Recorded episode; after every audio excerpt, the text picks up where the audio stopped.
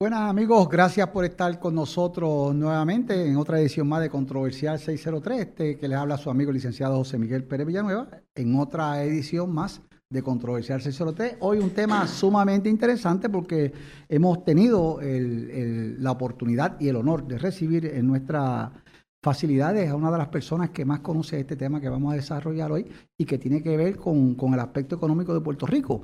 Recordemos que hace varios años que estamos bajo la jurisdicción del Congreso, que siempre hemos estado, pero estamos bajo la jurisdicción económica del Congreso de los Estados Unidos, que hizo una ley que la conocemos como promesa, que en realidad es una junta fiscal que viene a, manejar las finanzas de este país, ya que gracias a las administraciones pasadas, pues nosotros eh, pues el gobierno de Puerto Rico pues está quebrado. Y la palabra, aunque no nos guste, es la palabra correcta, estamos quebrados. Y en estos momentos está a punto de surgir un plan para repagar la deuda que tenemos y a pesar de que se han hecho unas, que vamos a hablar profundamente de eso, se han hecho algunos ajustes en el pago de la deuda, la realidad es que nos están comprometiendo entre 30 y 40 años del futuro de nosotros. O sea, dos generaciones aproximadamente, nuestros hijos y nuestros nietos, van a estar pagando eh, el mal manejo y la mala administración de esos gobiernos que ninguno ha ido a la cárcel, ninguno ha tenido que devolver un dinero, pero nosotros mientras tanto estaremos pagando de algún modo en las contribuciones, eh, ya sea en, el IBU, en el IVA o las contribuciones sobre la propiedad, las contribuciones sobre ingresos, pues de algún modo usted verá que el gobierno de Puerto Rico va la manera de que nosotros, el, la sociedad que trabaja, que produce y que paga contribuciones, que no son los ricos, que son los que pagan poquito, y no son los pobres, que no pagan muchas contribuciones, por lo que estamos en el medio de jamón del y pues vamos a tener que cargar este, ese toro muerto por los próximos 30 o 40 años. Recuerda que el sistema 603, eh, que es tu nueva plataforma de información, danos like, estamos en Facebook, estamos en YouTube, síguenos, te suscribe. También estamos eh, por Spotify, por Apple Podcast y por Google Podcast, eh, Instagram y Twitter. Esto, en el día de hoy, en la mañana de hoy, tengo el honor de recibir a un ya amigo eh, de batalla. Eh, hemos, hemos, compartido juntos, hemos discutido juntos, hemos estado en el seminario que él, que él ofrece a través de toda la isla, pero que es una de las personas que desde el inicio hizo el estudio de esta ley de promesa, ha hecho muchísimo trabajo con eso, es, es, experto para, para la gente que está peleando por la disposición de promesa conocido en todo el mundo económico del país, en el mundo financiero también, este, al profesor José Alameda, que está aquí con nosotros. Profesor, buenos días. Sí, buenos días a ti, eh, José. Un placer estar en el programa tuyo y gracias por la invitación. Eh, para compartir aquí con todos tus radioescuchas. El placer y el honor es todo mío y lo primero que debo decir es, para el que no conoce, que son poca gente, el profesor Alameda es profesor de economía en el recinto universitario de Mayagüez. Yo, estudiaba cuando era el Colegio de Mayagüez, siempre digo que es el Colegio de Mayagüez, y allí lleva una vida. 34 este, años. 34 años. Y yo sé porque hemos hablado de este tema y el profesor no es un jibarito de acá, pero se fue para allá a hacer, a hacer como si se, a, hacer sus pininos en Estados Unidos y fuera de Estados Unidos, creo. En Inglaterra. En Inglaterra. Así que ese jibarito se fue, estudió ese tema y de ahí para abajo pues ha trabajado con distintos gobiernos como, como asesor, ha trabajado para múltiples bufetes de abogados grandes a nivel de isla, ha hecho montones de informes financieros, o sea, lleva la vida trabajando no solamente en la cátedra, sino también dándole servicio a compañías y al gobierno en el área de expertise suya, que es el, área económica, ¿correcto? Eso es correcto. Y ya debe haber más de 10 o 15 estudiantes que han pasado por las manos suyas en esos 30 y pico de años, ¿verdad? Sí, mucho. De hecho, tengo estudiantes que hasta, eh, por ejemplo, Quintana, el ingeniero Quintana, que dirigió la Autoridad de Energía Eléctrica, fue mi estudiante. Eh, y unos cuantos estudiantes que, que trabajan aquí y fuera de Puerto Rico. Eh, algunos me escriben por correo electrónico diciendo, estoy trabajando acá en Estados Unidos en, la, en el Departamento de Agricultura. ¿No, cuelga mucho estudiando usted? no, yo no los cuelgo, ellos se cuelgan. ellos se cuelgan, ellos se cuelgan. Pues miren, el profesor Alameda, entre las cosas que ha hecho es que desde el inicio de lo que nosotros conocemos como ley promesa, él se activó primero y después lo activaron a él, entiendo. ¿Cómo el profesor Alameda llega a lo que hoy conocemos como ley promesa? Bueno, fundamentalmente eh, haciendo los estudios que uno regularmente hace, adviene en conocimiento y, Rolando Emanueli. El bufete de Rolando Emanueli es un bufete que está en Ponce y que era experto en quiebra. De hecho, eh, Rolando Emanueli hace ya, yo creo, ya hace como 20, ah, yo creo que cuando él empezó no hacía mucha quiebra, pero después se especializó hace como 25 años que está haciendo quiebra, pero quiebras grandes, o sea, eh, más que quiebra de individuos, quiebras corporativas de compañías multinacionales, compañías grandísimas. Yo trabajo eh, como perito de corte también, la cual me gano parte de mis ingresos como perito de corte. Y entonces, pues, él me contrató para unos casos de peritaje en la corte asociado a algunas quiebras. Eh, en ese sentido, pues, de ahí en adelante, él escribe un libro muy interesante sobre promesa. Eh, lo discutimos. Fue uno de los primeros abogados, según usted fue uno de los primeros economistas, fue de los primeros abogados que se sentó a leer las 800 y pico de páginas, a, a sentar a leerla y analizarla con mucho detenimiento. Luego, pues, de, hecho, perdóname, y la razón es bien sencilla. Es que para que el que no entienda, yo hablé de que Puerto Rico está quebrado, pues mire, promesa no es otra cosa que una ley de quiebra, especial para Puerto Rico, porque por disposición de las leyes del Congreso, Puerto Rico no cualifica para una quiebra ordinaria. Y entonces tuvieron que hacer eso para paralizar las acciones legales que vienen como consecuencia del impago de la deuda, y entonces hacen promesa que no es otra cosa que una quiebra particular. Exactamente. Es una ley especial para Puerto Rico para el caso de una quiebra, pero no para un municipio, sino para un país, en este caso.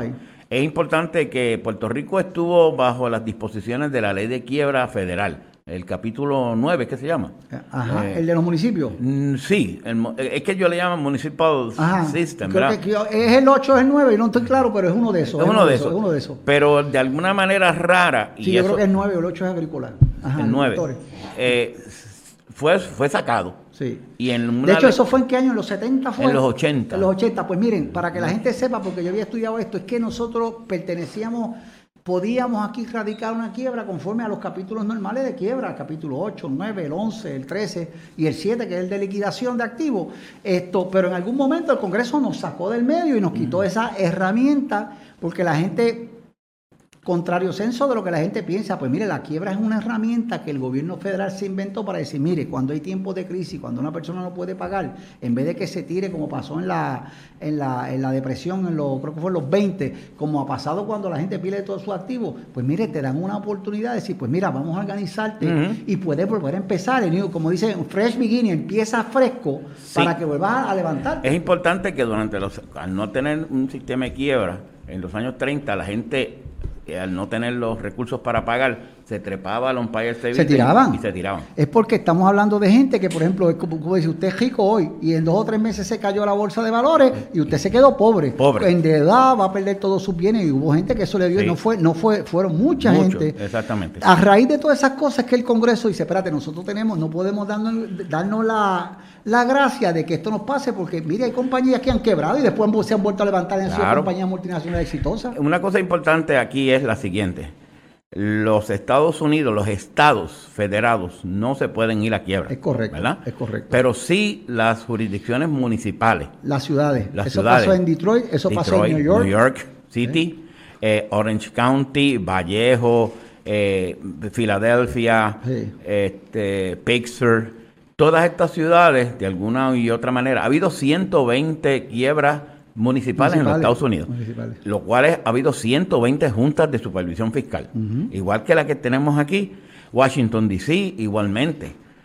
O sea, que eh, donde quiere ir malos gobiernos, sí, maltratando, porque, la quiebra solamente llega por una razón, porque usted administra mal, porque la realidad es que si tú tienes un presupuesto de 20 dólares, y te dan 20 dólares y tú vas para el cine, pues sabes que vas para el cine y pagas los boletos y a lo mejor te puede ver refresco, pero si pides poco, puede ser que te quedes corto. Eso es lo que pasa. Claro. Si usted administra mal, no puede pagar y cuando no puede pagar hoy ni mañana, entonces tiene que irse a la insolvencia y tiene que buscar la protección de una cosa como una ley de quiebra, porque si no vienen las demandas y te quitan lo que tienes. Sí, una cosa importante aquí es que la ley de quiebra, y eso lo vamos a tener que eh, negociar aquí en Puerto Rico, que la gente entienda la ley de quiebra para Puerto Rico tiene que ver, es simétrica, es balance. Mm, eh, el que tú le debes, ese viaje contra ti. Y ese no, eh, o no te puede matar, no el acreedor viene contra ti porque dice, págame, tú, yo págame. te fíe, págame. eso es todo. Y tú tienes que, tienes ese carro ahí, pues échalo para acá. Y te lo quitan, te, lo embargan, te lo ejecutan. tienes aquí esta propiedad, este terreno, pues échalo para acá. Y lo ejecutan. Y tú no puedes dejar en la pobreza, indigencia, de manera tal que esté buena porque no tiene los chavos eh, para pagar, pero tampoco para pagar la escuela de los niños, comer, ni esas cosas. Tiene que, la idea de la quiebra, y eso yo lo, lo quiero decir, ¿verdad?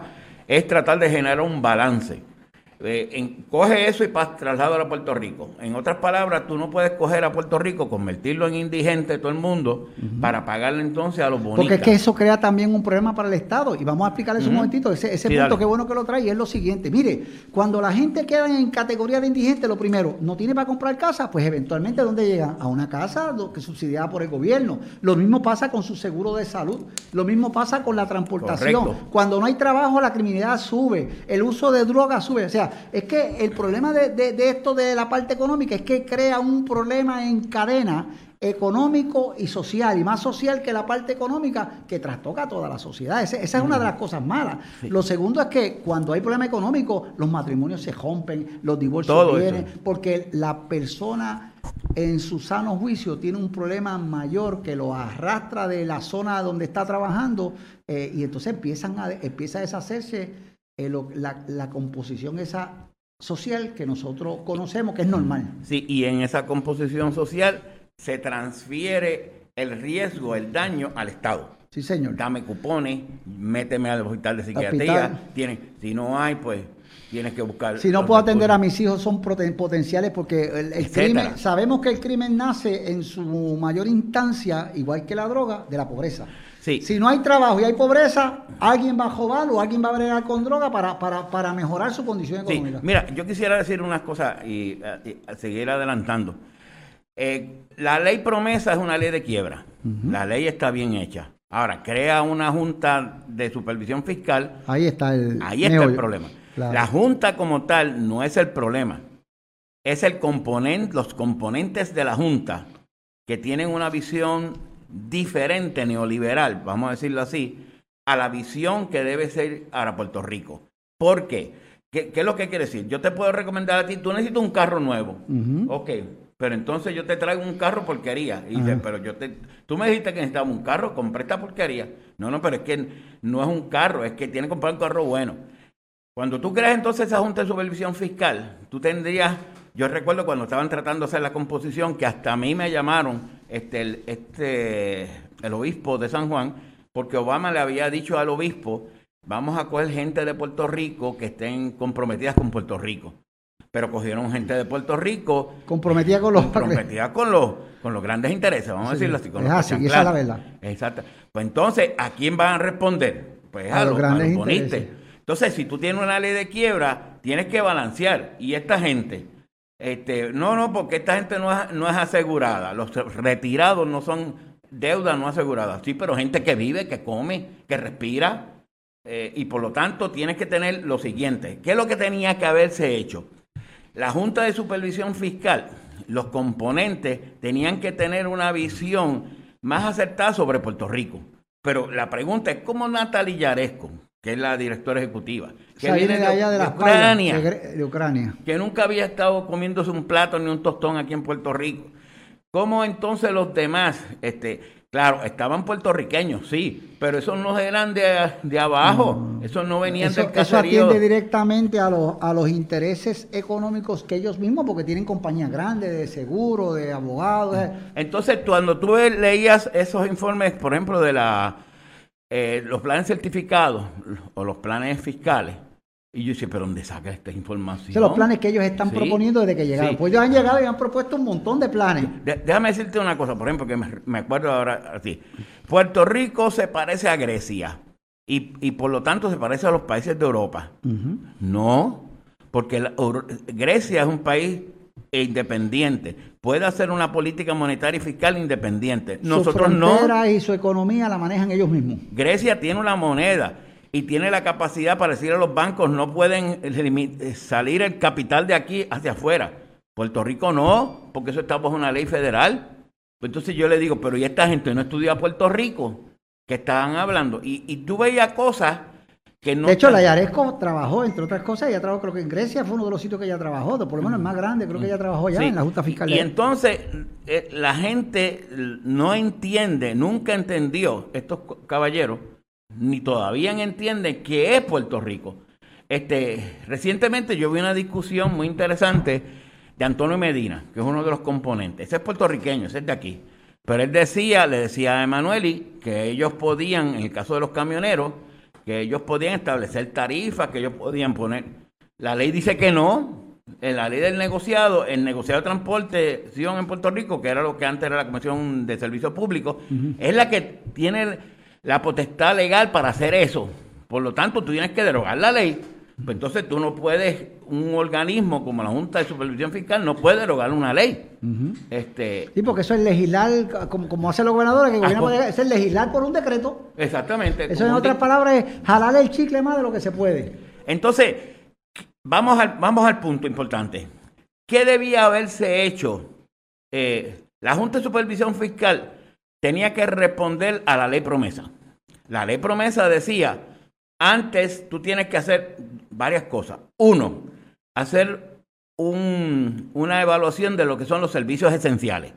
Lo hicieron en Detroit. El juez Rhodes dijo, defíname los servicios esenciales. ¿Qué son los servicios esenciales? Pues la educación, salud, ¿cuánto tú gastas? O sea, si el presupuesto de Puerto Rico son 10 mil millones, 10, vamos a decir 10, y tú haces una evaluación, gastamos 3 en educación, 2 en salud, pues son 5, pues esos 5 tú no me los tocas porque esos cinco es mi compromiso con la gente. Déjame preguntarte, ya en Puerto Rico, yo sé que hubo mucha, no, se ha definido todavía lo que son los servicios esenciales.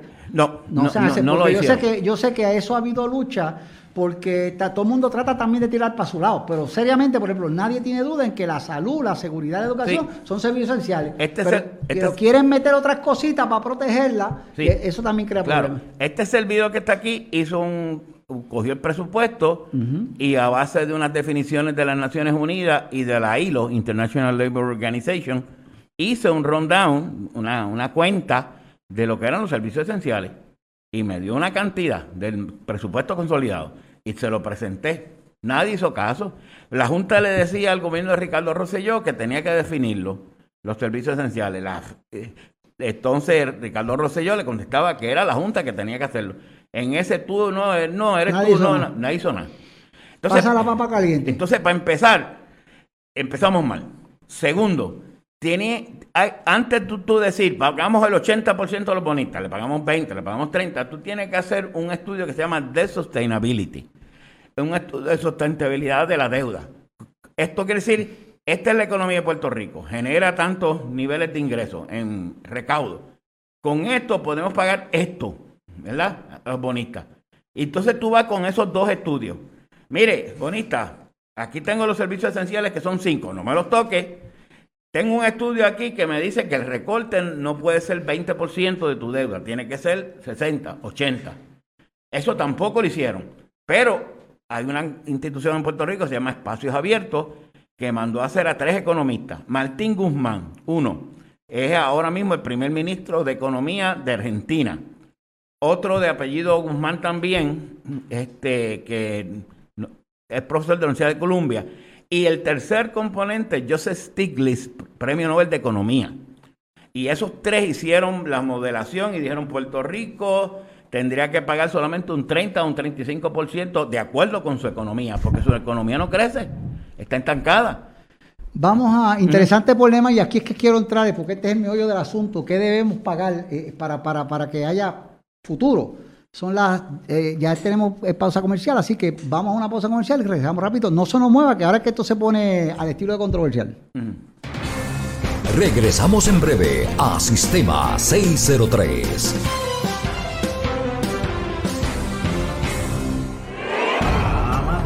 Herencias, demandas, custodia, pensiones alimentarias, casos de familia, armas de fuego, casos civiles, criminales y ahora atendemos federales. Llámate a Pérez. Para todos tus asuntos legales. Bienvenidos a Sistema 603, tu nueva plataforma de información en Facebook y YouTube. Síguenos en Twitter y Instagram. Nos puedes escuchar a través de Spotify, Apple Podcast y Google Podcast. Sistema 603. Teléfono 787-658-7092. Email sistema 603 en vivo. Conéctate a nuestra nueva página en Facebook, Notioeste 603 Noticias. Para comunicados de prensa, los puedes enviar a notioeste603 gmail.com. Sistema 603 y Notioeste 603 Noticias. Somos más que información, somos tu voz. Sistema 603, una manera distinta de informarse. Y regresamos aquí, recuerde que Sistema 603 es una plataforma de información. Dale, danos like y síguenos en Facebook, en YouTube. Recuerda que estamos por el Sistema 603, en Instagram, en Twitter. Nos puede escuchar también por Spotify, Apple Podcast y Google Podcast. Y este programa lo dejamos grabado y está también en YouTube y en Facebook, en todas las plataformas de, de, sistema, de Pérez Villanueva, está en todas. Así que, ¿qué posibilidades hay de que este programa usted lo vea en algún otro momento? Tengo de invitado el honor de recibir al profesor José Alameda, este, y estamos en, un tema que es importante, que tiene que ver con la evaluación y cuánto se paga la deuda, porque estaba comentando al profesor que yo, aunque no me dedico a hacer quiebra, pero eso fue lo primero que me... Eso y en expropiaciones fue lo primero que me entrené, y la realidad es que cuando hay una quiebra, cuando usted hace los planes de pago, normalmente hay una disminución sustancial en las deudas no aseguradas porque la persona no puede pagarlas. Y eso ha sido un motivo de discusión de todos los días aquí en Puerto Rico, doctor. Sí, lo que pasa es que en el caso particular de una quiebra privada eh, eh, es diferente a las deudas no aseguradas cuando tú tienes en el caso retirado, ¿verdad? Porque es gente que trabajó, es gente de carne y hueso, que come, que respira. Y que si no le pagamos retiros, otra carga para la sociedad. Exactamente, entonces tiene unos problemas sociales y, y ese es el problema de entendimiento. La, vamos a decir por dónde íbamos. Eh, la Junta de Supervisión Fiscal para mí es importante, pero tiene que tener la visión correcta, porque tú no puedes poner cuatro, cinco, seis, siete cachanclanes ahí y entonces decir que eso se maneja de esta manera. ¿verdad? Este, ellos primero no hicieron lo que mandataba la ley promesa, que era definir los servicios esenciales. Eso es básico. No lo hicieron. Eso es para salvar las cosas, que la gente no se nos muera y que la gente no, no, las mate en la carretera. Por eso es que tú ves ahora, yo hice un recuento aquí de la, de la reducción en los servicios esenciales, brutal. Eh, déjame, si quizás tengo, en la policía.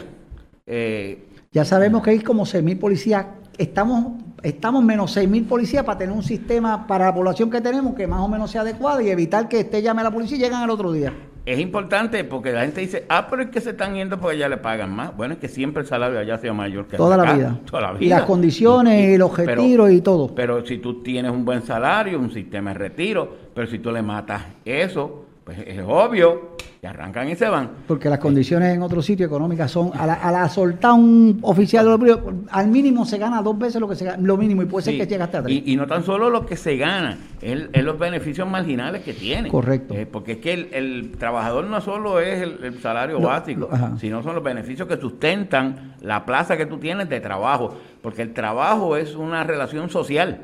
Y tú lo que quieres es no solo tener un salario para comer, sino una, una nivel de vida para vivir. Claro, eh, con un eh, buen seguro médico, si te lastimas que tengas un buen retiro, si trabajas los años 20, 25 o 30 años que sea, depende de la jurisdicción, que te llegues tú, después que trabajaste, porque pusiste tu vida y tu pecho allí este, en, una situación complicada y obviamente se van para allá y, y las cosas... Así que los servicios esenciales. Segundo, que no hubo un estudio de sustainability. Es decir, es cuál es la sustentabilidad de esta deuda. ¿Sabes qué? Que los mismos planes fiscales, desde que yo hice el estudio de Cofina, está diciendo que Puerto Rico va a quebrar de nuevo. Este Lo acabamos de escuchar esta semana cuando la, Junta dijo, mire, que la juez, eh, que a Dios que reparta suerte, no vamos a pelear más con la legislatura. Pero eso tiene una implicación, que es que ya los economistas te dicen, mira, en tres o cuatro años otra vez nos vemos aquí. Entonces, ahí ayer al, al presidente del, el, speaker de la Cámara, eh, Rafael Hernández, diciendo, no, no, lo que pasa es que no incluía la ley 154, que es la ley de las corporaciones foráneas en Puerto Rico, que pagan como dos mil millones en, en, el, en impuestos cuando exportan sus bienes. Lo que pasa es que esa ley 154 eh, los Estados Unidos han dicho que es inconstitucional y, están locos por eliminarla. De hecho, el, Departamento del Tesoro, el IRS, hace jato que tiene una lupa puesta y se ven acá, aquí unos chavitos que nos tocan a nosotros, ¿por qué no nos llegan? Es la cosa. Que ha sido el problema que incluso eso viene desde la 936, cuando teníamos ese beneficio. Entonces, le están diciendo, esto se puede eliminar, Este, y entonces, uh, o Tatito Hernández decía, no, es que está ahí, no se va a eliminar. Bueno, es que tú no puedes garantizar que no. Porque la, el las leyes se hacen y se pueden cambiar. Y el Tesoro tiene prioridad sobre eh, cuando ellos hagan algo, aquí la ley se quedó. Es, que esa ley es de ellos. Se supone que, que no esté, pero se ha, se ha, permitido a Puerto Rico. Y, y otras cosas adicionales este, que, que realmente... Ah, Medicare. Eh, pues los fondos de Medicare y Medicaid especialmente pues eso pueden llegar, pero pueden bajarlo. Pero a lo mejor ahora con Biden, pero y el otro, y el otro. No, no, y tenemos ahora mismo una batalla con el SSI que va a representar uno, qué sé yo, un par de billones de dólares más también para la economía y para ayudar a los pobres, porque e, e, ese es el que recibe ese SSI, pero eso está por verse porque ya el, incluso en el Partido Demócrata hicieron una resolución del partido diciendo, mira, nosotros queremos paridad para los territorios también, pero eso es una cosa, pero todavía Biden tiene su caso corriendo que él tenía, él tiene la autoridad para decir, claro. no vamos a pelear eso. Y no lo hizo. Eh, Exacto, no lo ha utilizado. Entonces, otra de las terceras cosas que no se hizo es que antes de tú pagar, tú auditas la deuda. Señores, aquí había un comité de auditoría de deuda donde ¿Por yo... qué el miedo, doctor? Yo era un comisionado, yo, este servidor, eh, conjuntamente. Cuando entra Ricardo Rosselló, elimina ese comité. Nosotros lo demandamos, José Alameda, Roberto Pérez y otra persona más, José González Taboada, el doctor en contabilidad, demandado a Ricardo Rosselló y Laura Pérez Pérez, la jueza, nos dio el, el visto bueno, de que estamos correctos. O sea, falló en contra de nosotros. Sin embargo, como era una ley de la Cámara y del Senado, la Cámara y el Senado eliminaron el Comité de Auditoría de la Deuda. Y ahora los lo que yo veo a ellos diciendo, no, hay que la deuda hay que auditarla. Sí, pero no han empezado. No, pero, Vamos a hacerlo, pero no hemos empezado. Y estamos a punto de, de no, certificar no, ya, el, plan. Ya, ya, ¿Para qué lo queremos? Ya, ya olvídate, es, es, imposible hacerlo. Ahorita, ahorita, doctor, usted estaba hablando de que varios economistas, en adición a usted, me habló de economistas de autoridades a nivel mundial, premio Nobel, profesores, que hicieron una evaluación de sustentability. Uh -huh. Y entonces ese tema es importante porque, porque ese es el tema que va a decir cuánto yo puedo pagar Correcto. de esta deuda que, sin, sin que vuelva a una quiebra. Le pregunto, en términos de número, ¿de cuánto dinero ellos hablaron versus cuánto dinero es lo que se está haciendo? No tengo lamentablemente el estudio aquí, pero ellos decían que Puerto Rico, bajo diferentes escenarios, aún bajo el escenario más, lo más que podía pagar un 30%. Lo más, lo más. O sea que si yo te debía a ti 100 dólares, yo te pago 30. 30 a 30 dólares. chavos el peso. A 30 chavos. Una cosa importante aquí es que no quiero que se me vaya de la mente. Es que hay una, una cosa que se llama este, los 21 fondos buitres al acecho del gobierno central. Esto quiere decir que hay una serie de edge funders, ¿verdad?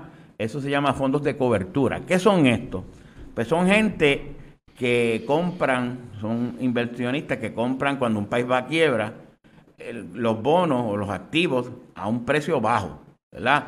Eh, baja el bono... A descuento, a descuento. A, a, de, a 25 centavos y ellos lo compraron a peseta. Es correcto. Y entonces van y les reclaman... Perdón, para que la gente sepa es que, por ejemplo, si usted tiene un bono que vale 10 dólares, face value es 10 dólares, pues ellos pagan 2.50. Exactamente. Y puede ser que paguen 1.50 también, porque ese es el negocio de ellos, comprarlos baratos para cuando rescatan, recuperan la inversión y ganan. Exactamente. Entonces hay una serie de grupos en este estudio que me, no sé si tenga, lo consiga por aquí en las páginas, o lo, estaba viendo, y como siempre, cuando tú lo buscas no lo consigues. No aparece. No aparece, pero está aquí. Eh, eh, una serie de fondos que, 21 en total, que compraron la deuda de Puerto Rico a precios bajos. Y entonces, si la compran a peseta, están reclamando, y tú le das 75, pues ellos se ganan esa cantidad de dinero. 50 adicionales. Quiere decir que esos bonos ya no están en su mayoría. Los bonos de Puerto Rico no están en manos de los que compraron originalmente esos bonos. Están en manos de unos especuladores, especuladores. que van a ganar. Para que usted entienda, un especulador es casi casi lo mismo que un buscón, con, pero con chavos. Es la cosa. Con muchos chavos. Con muchos chavos. No es que eso es lo que hace, como cuando te compran, los inversionistas vienen acá y van a un banco y dicen, ¿cuántas casas tienes? Tengo 50 casas reposeídas. ¿Y cuánto es? Un millón de Entonces, pesos. Te doy un cuarto millón de pesos ahora mismo, una cosa así. Sí. Entonces, fíjate qué es lo que dice este estudio de Sustainability de los Guzmán y Stiglitz. Dile, busquen los fondos buitres y dígale, ¿a cuánto tú compraste eso? Aquí tengo, a peseta. Pues eso te pues, voy a pagar. Pues eso te va a pagar. O si, si pelean mucho, pues... Te doy 30 chavos. 30 chavos por los costos friccionales que tienes de la transacción. Pero, el problema es que esos fondos buitres tienen, esos son los que están cabildeando más fuerte, porque los que están asegurados es una cosa, y esos que se pueden quedar en cero, incluso yo no sé, no pienso que el tribunal lo haría, pero el tribunal de quiebra podría decir, no llegaron a acuerdo, pues esta, esta gente te pago tanto porque esa es la discreción que va a tener al final del juez. Lo que pasa es que el juez va a hablar primero todo lo que pueda llegar a un acuerdo. Los jueces siempre van a ser diferentes y les voy a explicar por qué. Porque las partes se sentaron y negociaron. El problema es que aquí los planes que se proponen han sido negociaciones malas y negociaciones que los expertos dicen son negociaciones malas para nosotros porque nos van a tener pagando los próximos 40 años. Exactamente. Entonces, ¿qué es lo que sucede? Eh, dado esto, no se hizo ninguno. Primero, no se hizo la división de lo que son los servicios esenciales y definiciones. Segundo, no se auditó la deuda. De hecho, mucha gente dice, ah, pero que a lo mejor no había nada. Pues mire, te voy a decir un caso particular. La Junta de Supervisión Fiscal y el Comité Oficial de Acreedores no asegurados mandaron a hacer un estudio a una compañía, que no recuerdo ahora, norteamericana, sobre los bonos que se emitieron. Dijeron ellos, le dijeron, mire, aquí hay 6 mil millones que se metieron en deuda en Puerto Rico entre el 2012 y el 2014, que es ilegal. No lo digo yo, lo dice un estudio que mandó a hacer la Junta de Supervisión Fiscal. Entonces, cuando tú dices, oye, pues entonces el comité que yo estaba de auditoría de la deuda, que de hecho yo no puedo auditar la deuda, porque yo no soy auditor.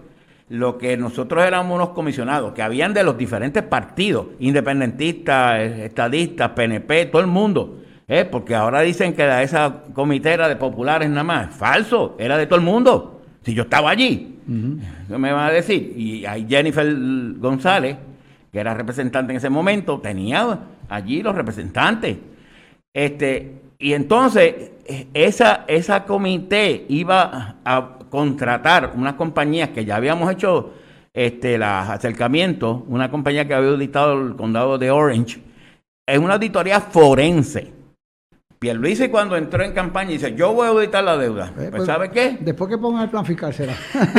pues se olvidó. Pues le mandó a la, a la Contralor y yo recuerdo cuando estaba en el comité que la Contralor nos envió una carta diciendo, yo no puedo auditar porque yo no tengo los recursos, además es una auditoría forense, así que ustedes busquen la gente porque nosotros tratamos de hacerlo. Mira, para que la gente entienda, cuando la auditoría forense no es estrictamente una auditoría de dólares y centavos, es, que van a buscar si aquí hay una pérdida o qué se hizo malo, qué fue lo que se hizo malo y quién lo hizo malo, eso es lo que significa la parte forense. ¿De dónde se origina este mal? Porque es un mal, lo que ellos están buscando es por qué esto está mal y dónde se origina y quiénes fueron los responsables. Entonces, ya, hemos visto que ante una situación de fallos, fallos en la definición de servicios esenciales, fallos en la definición de la auditoría de la deuda, el buscar ilegal, fallos entonces en también en lo que estábamos señalando ahorita de, sostenibilidad de, la deuda. Pues entonces... Hay Esos son tres extras y nosotros estamos pidiendo con tres extras ya. Exactamente, entonces tú tienes una junta que te dice este es el esquema para pagar.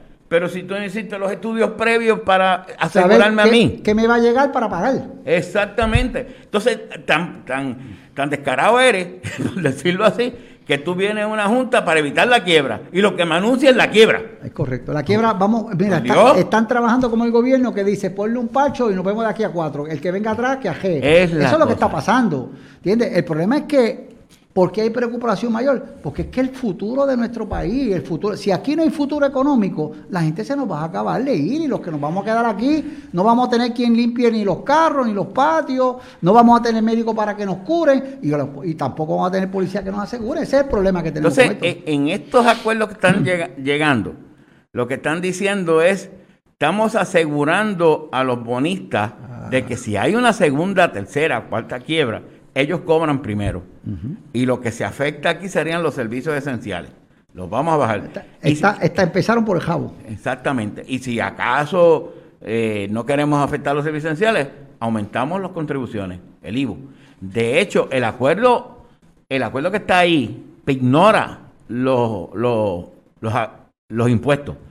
Por lo menos el IBU creo que lo van a disparar hasta 40 va a estar ignorado por los próximos 30, 40 años. Sí, ignorado. Pero también van a ignorar eh, los, los impuestos de la gasolina, los otros impuestos que, que llegan del ron eh, a Puerto Rico. Ignorar significa es que tú sacas aparte lo que recaudas primero, lo sacas y eso no van a ir al Fondo General para ser parte del presupuesto finalmente, sino que van a ir a, un pote especial para pagar esa deuda, porque estos bonistas lo aseguramos su pago en el caso de una segunda o una tercera quiebra. Así que en una segunda y tercera quiebra ya se le va a pagar a ellos. Y los que nos vamos a guayar somos nosotros. Entonces, ante esa situación la gente dice, hazlo rápido para que se vaya a la Junta. Señores, si siempre el juez tiene la capacidad para administrar, todavía en Detroit no, no se están pagando y no se han reclamado que se le, le, le, pregunto, profesor, en términos de, de, la experiencia suya en el tribunal, la juez, cómo se ve, una juez abierta, cerrada, porque es que el problema es que a veces toma decisiones rápidas, a veces como que la que le da un, no sé si es que le da paso para ver si la gente negocia, porque la juez tiene mucho poder, al final del camino es la que va a decir, y si usted no le gusta, para, el primer circuito de Boston y para el Tribunal Supremo si no le gusta. Bueno, cuando yo estuve en el caso que, de Cofina, que fue el primer caso que se vio, este, por cierto, a mí no me dejaron exponer porque yo representaba a Lautier, y la UTIER no es un grupo no tenía acción legitimada. standing, no tenía standing. Standing en inglés verdad que es acción legitimada. Acción legitimada exactamente. Y entonces pues no pude participar pero ella recogió mi informe sí lo recogió eh, y hizo unos comentarios que recuerdo haberla oído que decía que pues yo hago eh, lo mejor que puedo tengo una limitación una camisa de fuerza que es la ley y por lo tanto yo tengo que resolver a base de la ley porque antes de mí hubo una serie de personas, este, veteranos, y dice, mire, si usted me cortan las pensiones, yo vivo de esto. Mire, yo, yo fui, yo tuve, representé a, Estados Unidos en Afganistán, en Vietnam, y mira, yo tengo una pierna menos. Entonces tú ves ese dolor de la gente, este, y, y entonces el bonista lo que quiere es págame. Este, no le interesa el dolor de nadie, sino el, bolsillo de él. Claro, y pues es la forma, así funciona el sistema, sistema americano, americano capitalista. capitalista. Esta, muy poco le, interesa a veces las lamentaciones individuales de la, de la gente. Creo que vamos a una pausa comercial nuevamente y llegamos a la última parte final porque vamos a hablar del futuro ahora, que también es importante que la gente conozca. Alejo, nos vamos a una pausa comercial, ¿correcto? Amigos, de regreso nuevamente a Controversial 603. Recuerda que este sistema 603 es una plataforma de información. Estamos en Facebook, en YouTube. Síguenos y danos like. Y nos puedes escuchar por Spotify, por Apple Podcast y por Google Podcast. Y me acompaña en la mañana de hoy el doctor José Alameda, economista reconocido eh, en la isla y fuera de la isla.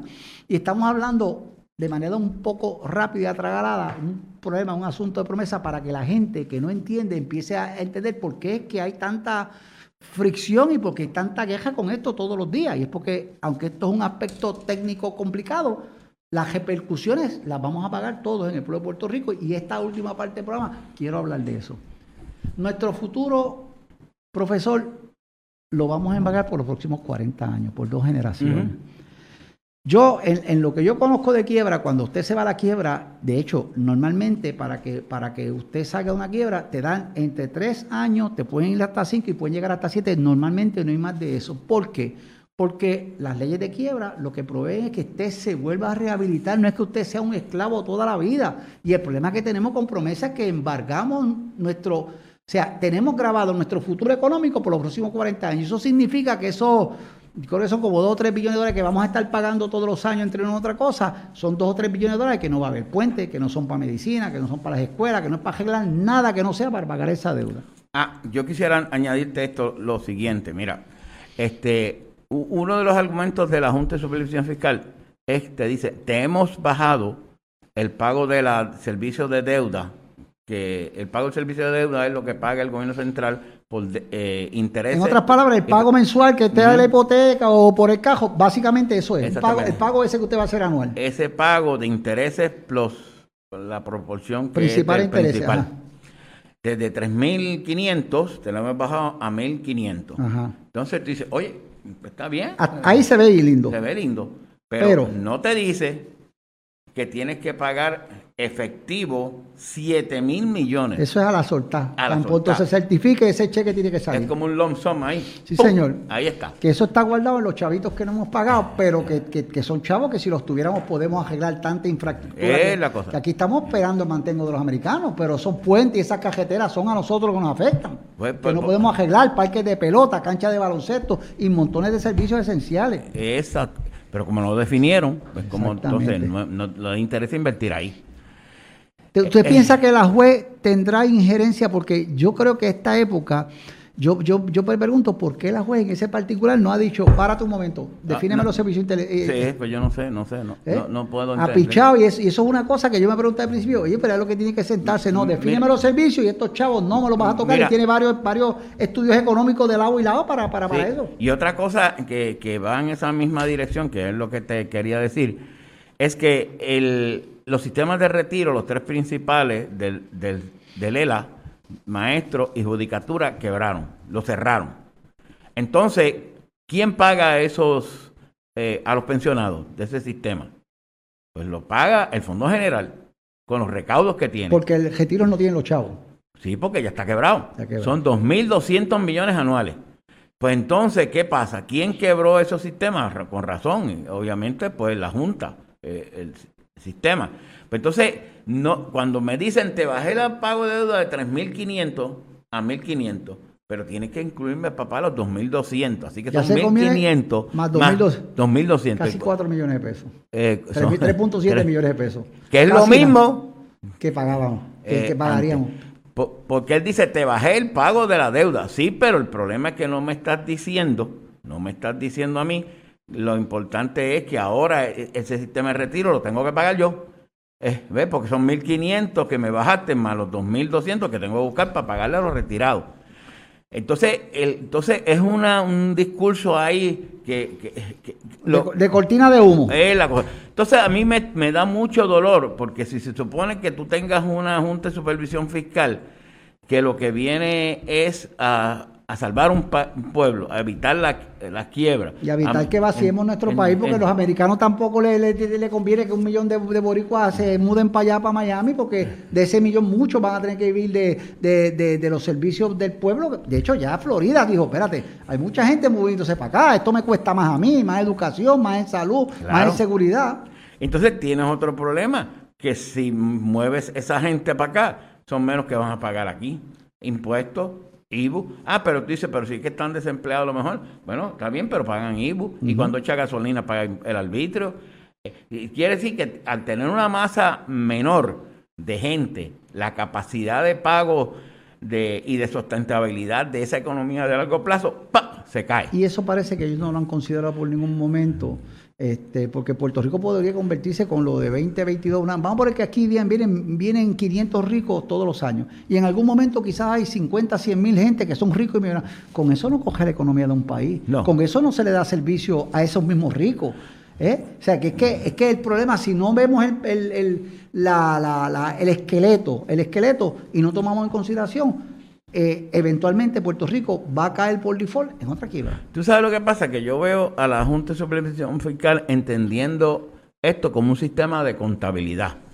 Yo tengo que pagar 100 dólares, lo voy a bajar a 60. ¿Cómo yo los saco los 60? Pues de aquí y de acá, y ya se acabó. Oye, pero ese, ese movimiento te afecta a la gente. Te, te dejaste sin servicios de educación, lo dejaste sin servicios de salud. Pues ahí se, quedaron blind, se quedaron ciegos. Entonces es un problema para ellos contabilístico, no económico ni social. Cuando lo hables de la economía, habla de lo social, de la distribución de ingresos, de la riqueza, te, te habla de la, la distinción de los géneros. Entonces ese impacto, porque cuando tú impactas una economía, posiblemente impactan más a la, a la mujer que vive más, so- más sola ahora, que La tiene madre más de soltera, soltera. sí. Es- ese, ese modelo ahora, ese paradigma que tenemos social, es diferente a lo que teníamos 20 años atrás. Entonces, si no miras eso, pues te quedaste blind, porque el problema es un problema. ¿Cómo le pago el bonita? Hay, hay- hay una situación que me llama mucho la atención, eh, profesor, y es la siguiente. Hace mucho tiempo que yo, que viví en Estados Unidos, que he viajado bastante, que he visto y que me mantengo en estos temas económicos, siempre estoy leyendo y en seminario y todo, porque es un tema que le interesa a uno. Esto, y entonces yo digo, mira, Puerto Rico tiene tantos problemas para desarrollarse, pero por ejemplo, Florida no te, te cobra las contribuciones sobre la propiedad de inmueble, pero no te cobra propiedad, no te impuestos sobre los ingresos tuyos, nada. Entonces eso fue una vuelta, una puerta que le abrieron precisamente a la gente que se estaba retirando. Digo, espérate, me voy para Florida, que el clima es mejor, no pago impuestos, lo que pago es por la casa cuando la compro y lo que pago es los impuestos, lo que nosotros llamamos el libro aquí, lo que también allá lo hay, pues eso. Pero es una economía muy fuerte. Entonces yo digo, Puerto Rico, que es una isla bonita, si aquí, por ejemplo, bajaron, porque aquí se paga mucho impuesto, la clase media pagamos mucho impuesto para servicios que no sirven, de segunda clase o de tercera clase o de país tercermundista. Y yo digo, pero entonces, como el gobierno, que podría hacer una cosa así, como mira, vamos a una cosa, que se hablaba en algún momento, vamos a poner el 10%, pero que sea IVA en vez de IVA, para evitar que se más. Y vamos a bajar todas las contribuciones de manera tal que el profesional diga, me voy para Puerto Rico porque pago impuestos y tengo siempre a mi familia cerca, que eso siempre es una cosa. Pero con esta situación que tenemos, no tenemos ni un minuto de break. El problema realmente a veces de los impuestos no es las tasas contributivas ni los sistemas si son el IVA, como Europa que utiliza el impuesto de valor agregado, que aquí se trató de presentar esa modalidad. De hecho, yo estaba a favor de esa modalidad. Yo también. Este, en, eh, yo creo que se puede jugar menos en eso porque tan pronto llega el barco antes de que saques el vagón. ¿Cuánto tiene? ¿Cuánto vale? Paga mi vete. Exactamente. Y entonces el otro vela al otro. Exactamente. Este, mucha gente, comerciantes amigos míos, me decían, no voy a decir nombre, ¿verdad? Decía, es que bonito, ahora el gobierno quiere fiscalizarme, entonces ahora sí que sí, yo no puedo hacer las trampas.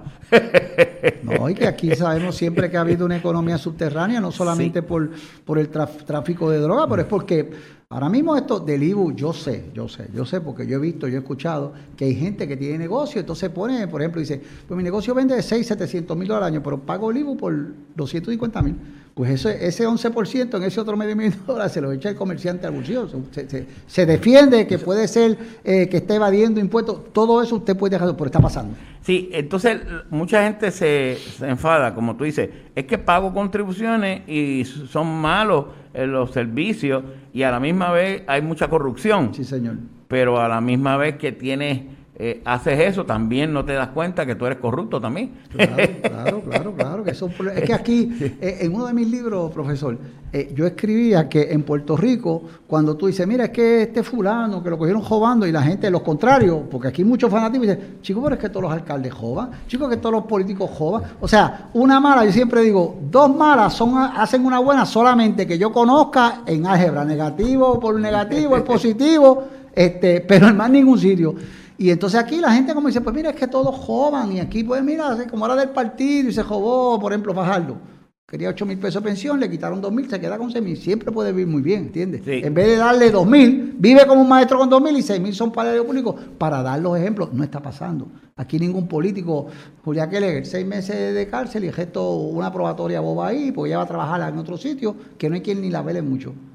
Es un problema que tenemos en este país, este, eh, grande, pero, pero de cara al futuro, ¿qué vamos a hacer aquí en Puerto Rico para sobrevivir, para quedarnos y para ver si viene prosperidad de algún modo en algún momento? Bueno, ya este, sabemos con el Estadity no podemos contar mucho porque los seis que tenemos allá trabajando no, no, no, no, han adelantado nada. No, y, además la, la, la estadía, con mucho respeto a los que tienen varias situaciones que yo le he dicho, las, las leyes que, los plebiscitos esos que se han hecho aquí, no te colocan realmente las cosas que son, que tienen que son vitales para ti. Uno, Puerto Rico está en quiebra. Tiene que resolver primero la quiebra para luego decirle a los Estados Unidos, admíteme como Estado. Y porque no quiere, Estados Unidos quiere una carga mayor. Sí, claro, porque va, y, menos como está la economía mundial, porque, porque la deuda norteamericana ahora es trillonaria y, este, y entonces son problemas para americanos también. Y, entonces la pregunta siempre que hacen allá, eh, y que si tú estás en quiebra y te haces Estado, ¿quién, ¿quién tú crees que va a pagar la deuda? ¿Tú o yo? Ese es el primer eh, problema. Así yo, conmigo no cuentes, por eso yo te mandé una junta para allá. Exacto. En segundo lugar, ninguna de los plebiscitos ha dicho del idioma.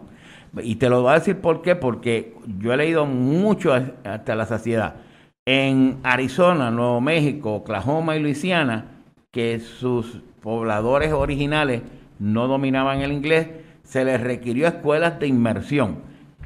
escuelas de inmersión es todos los sistemas eh, de escolaridad te van a enseñar en inglés, matemáticas, física, no, este, todas las escuelas. Para integrarte a la nación, pues porque claro, la, nación, habla inglés, punto, y pues tú hablas español, pero las cosas oficiales son inglés, punto. Exactamente. Y eso es una cosa que sí se ha hecho los estadistas de este país, que yo creo que son los enemigos más grandes de la estadía, son los que están en este país. este, no le dicen las cosas claras a la gente y nos tratan de, de tomar el pelo como nos hacen todos los días. Exactamente. Entonces, yo lo que veo es que como no se discute eso, ¿por qué? Porque ellos saben que no tienen la capacidad para hacer no lo van a aceptar como Estado en estos momentos, no se ve, pues, pero le quieren decir a la gente acá de que con la estadía vamos a resolver los problemas. Yo he oído gente diciendo, por ejemplo, líderes políticos, que Puerto Rico no se, no se hubiese ido a quiebra si fuese Estado. Bueno, pues, pero Detroit, Detroit, era, Detroit es una ciudad de un estado, New York una ciudad de un todas son ciudades de estado. De hecho, eh, no son no se pueden ir a quiebra porque la ley mandata que los estados no se puedan ir a quiebra. Pero yo recuerdo cuando yo estuve en el bufete Borskauer la primera vez, porque yo estuve en Estados Unidos en ese bufete, allá con Rolando Emanueli, eh, con la cuestión de quiebra, es que había gente que se nos acercó que eran del estado de Illinois, el estado de Illinois. Tratando, Chicago también radicó una quiebra en algún momento, yo creo, ¿verdad? Eh, creo que sí. Este, tratando de buscar cómo el Estado, no la ciudad, el Estado podía utilizar esta ley de promesa para irse a quiebra. O por lo menos investigar eso. Y yo recuerdo porque yo me senté con los abogados, nosotros hablamos. Este, así que, pero obviamente no se pueden ir a quiebra. Así que lo que hacen es como un juego. Esto es todo el tiempo una forma de, confundir a la gente, de tirar, de tirar. El gobernador Pierluisi, por ejemplo, te dice que los estadistas que están allá, los delegados, que no tienen que ser investigados por la Cámara porque estos no son estadistas. Pero sí, pero la Cámara tiene una responsabilidad porque asigna fondos públicos. Sí, señor, le hace un pago. sí. Hasta el parking de, del primo de Fortunio le pagó. Y sí, le, pagamos a las comidas a la gente que hacen. Este, y entonces hay una voz que se levantó, buena o mala, cierta o falsa, de Elizabeth Torres que dice unas cosas y hay que investigar eso. Claro, claro, claro. Porque son fondos públicos. No, y, el diferir no necesita necesariamente significa desamar. Yo te voy a decir una cosa, yo la respeto más. Cuando empezó, yo dije, pero ¿qué le pasa a esta muchacha aquí? Como donde tiene dos tornillos sueltos, pero últimamente da cuenta, espérate, espérate, esta no tiene los tornillos sueltos, esta sabe hablar y no es boba para nada, y está diciendo unas cosas que si se investigan podría presentar encender una llama, a ver si en algún momento surge aquí la posibilidad de un buen gobierno, un gobierno serio.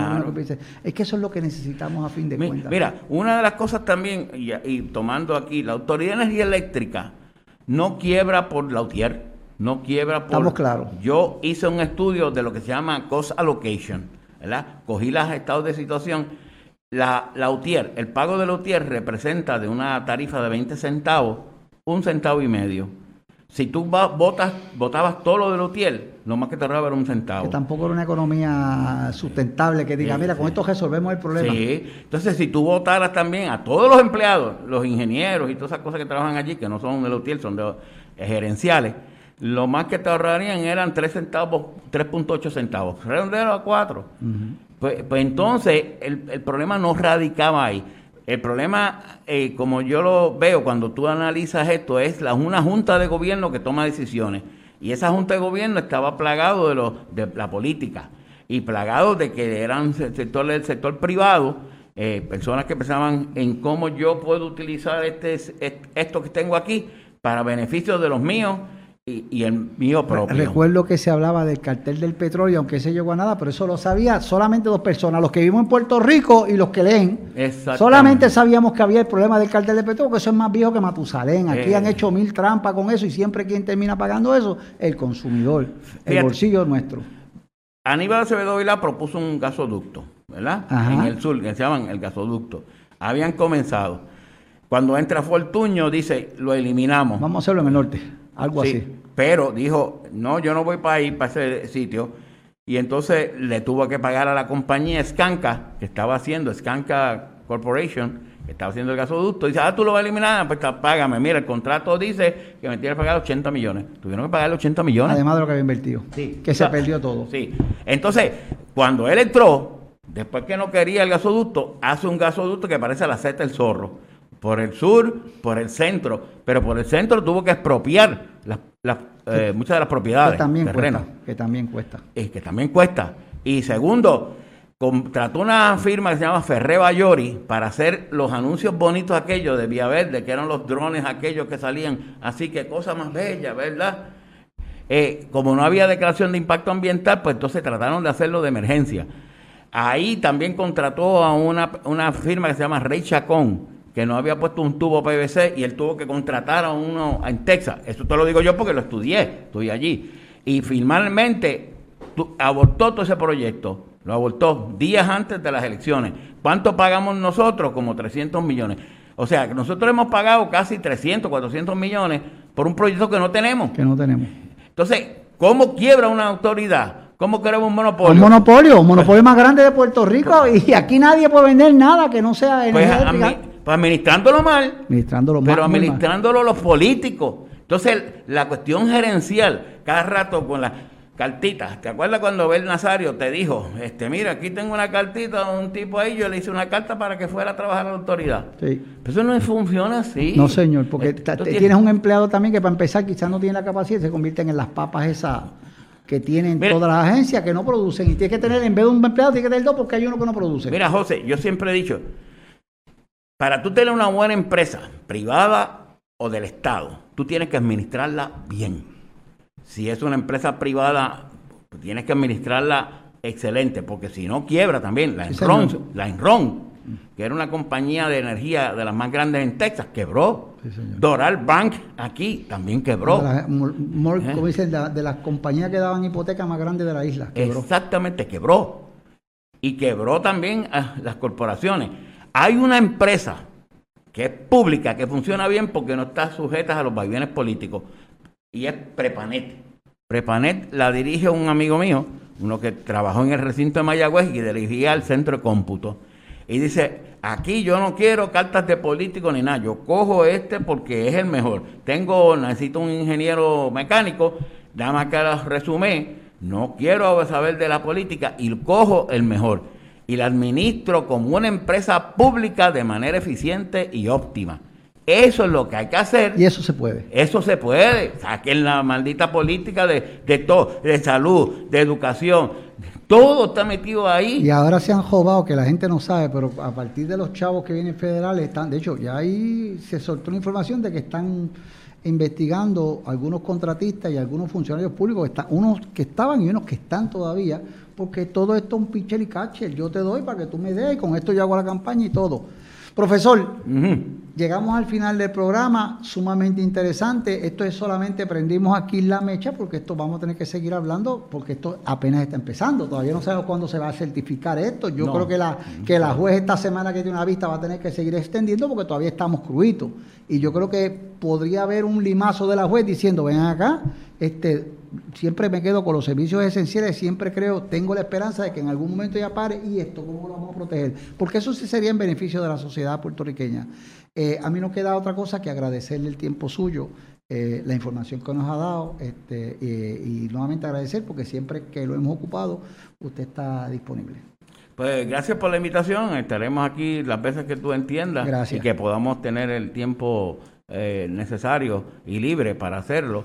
Eh, ah, me encantan estas conversaciones y personas inteligentes así, que, uno pueda, que, no cojan esta cuestión a política ni, que a defender las cosas. El partido nuevo se llama, el partido de nosotros se llama Puerto Rico, punto. El que venga atrás que arre, pues nosotros somos, pues si está bien Puerto Rico estamos bien y si no está bien Puerto Rico estamos todos mal. Exactamente. Eh, eh. Muy bien. Así que amigas y amigos, hemos terminado esta otra edición eh, de Controversial 603. Recuerde que Sistema 603 es tu nueva plataforma de información. Síguenos y danos like en Facebook y en YouTube. Y también nos puedes escuchar. Nos estamos en Instagram en Twitter. Y nos puedes escuchar en Spotify, Apple Podcast, Google Podcast. Y nos puedes ver en los canales de YouTube nuevo, nuestro y en todas las páginas de Facebook de Sistema 603, de Controversial y del licenciado Pérez Villanueva. Hasta el próximo programa.